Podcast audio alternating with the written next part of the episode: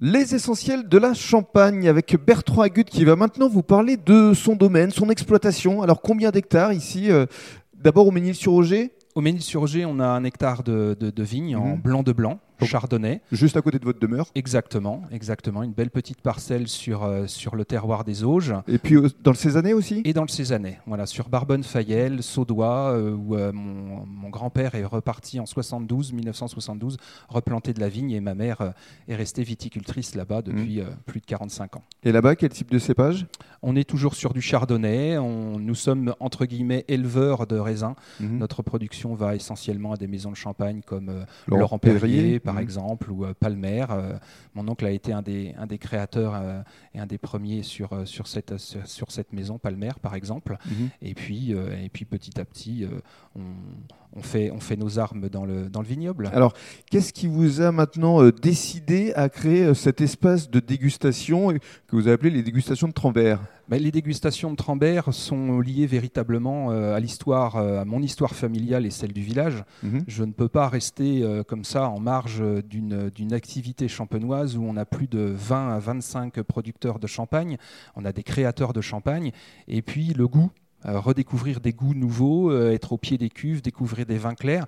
Vous ne pouvez pas vous dire, voilà, euh, euh, je suis à côté de quelque chose de, magique. On est véritablement au Ménil-sur-Roger sur le grand cru que tout le monde connaît, avec un rayonnement mondial. Et à un moment donné, on avait des portes qui n'étaient pas forcément ouvertes les week-ends et les touristes le, le demandaient. Donc, euh, des amis, des gens qui, sont, qui ont été des collègues, des gens qui m'ont ouvert leurs portes, euh, des champagnes euh, Casals, euh, André Jacquard, Le Ménil, euh, Solor-Ruel sur Avis par exemple, m'ont fait confiance. Et puis maintenant d'autres, j'ai euh, 8 à 10 maisons de champagne qui me font confiance, comme les champagnes de la Motte et Laurent Perrier aussi. Mhm. Et, et des maisons sur, sur Sassy, par exemple. Je m'éloigne un tout petit peu à un moment donné parce que je découvre des pépites, des champagnes ou les champagnes André Alou, par exemple, sur Boursault. Et puis, euh, et puis cette volonté véritablement de, de promouvoir leur champagne parce qu'il n'y a pas que les grandes marques que l'on connaît tous, mais il y a aussi ces, ces découvreurs, on va dire eux aussi, de talent et des créateurs de champagne. Et euh, je voulais véritablement ouvrir mes portes le week-end. Mm. Alors, vous travaillez évidemment avec euh, des marques ou de champagne ou des vignerons, mais aussi avec des producteurs locaux. Tout à fait, tout à fait. Les producteurs locaux m'apportent leur savoir aussi. Par exemple, euh, il y a les gens qui vont euh, euh, faire une vinification en fût. Donc on découvre un bâtonnage ou non bâtonné pour des fûts avec des chauffes plus ou moins légères, fortes ou moyennes, des manières, des techniques de faire le champagne complètement différentes, des vins clairs à les déguster. On a l'impression de se retrouver ou en Alsace ou en Bourgogne avec des vins clairs de, l'année, par exemple.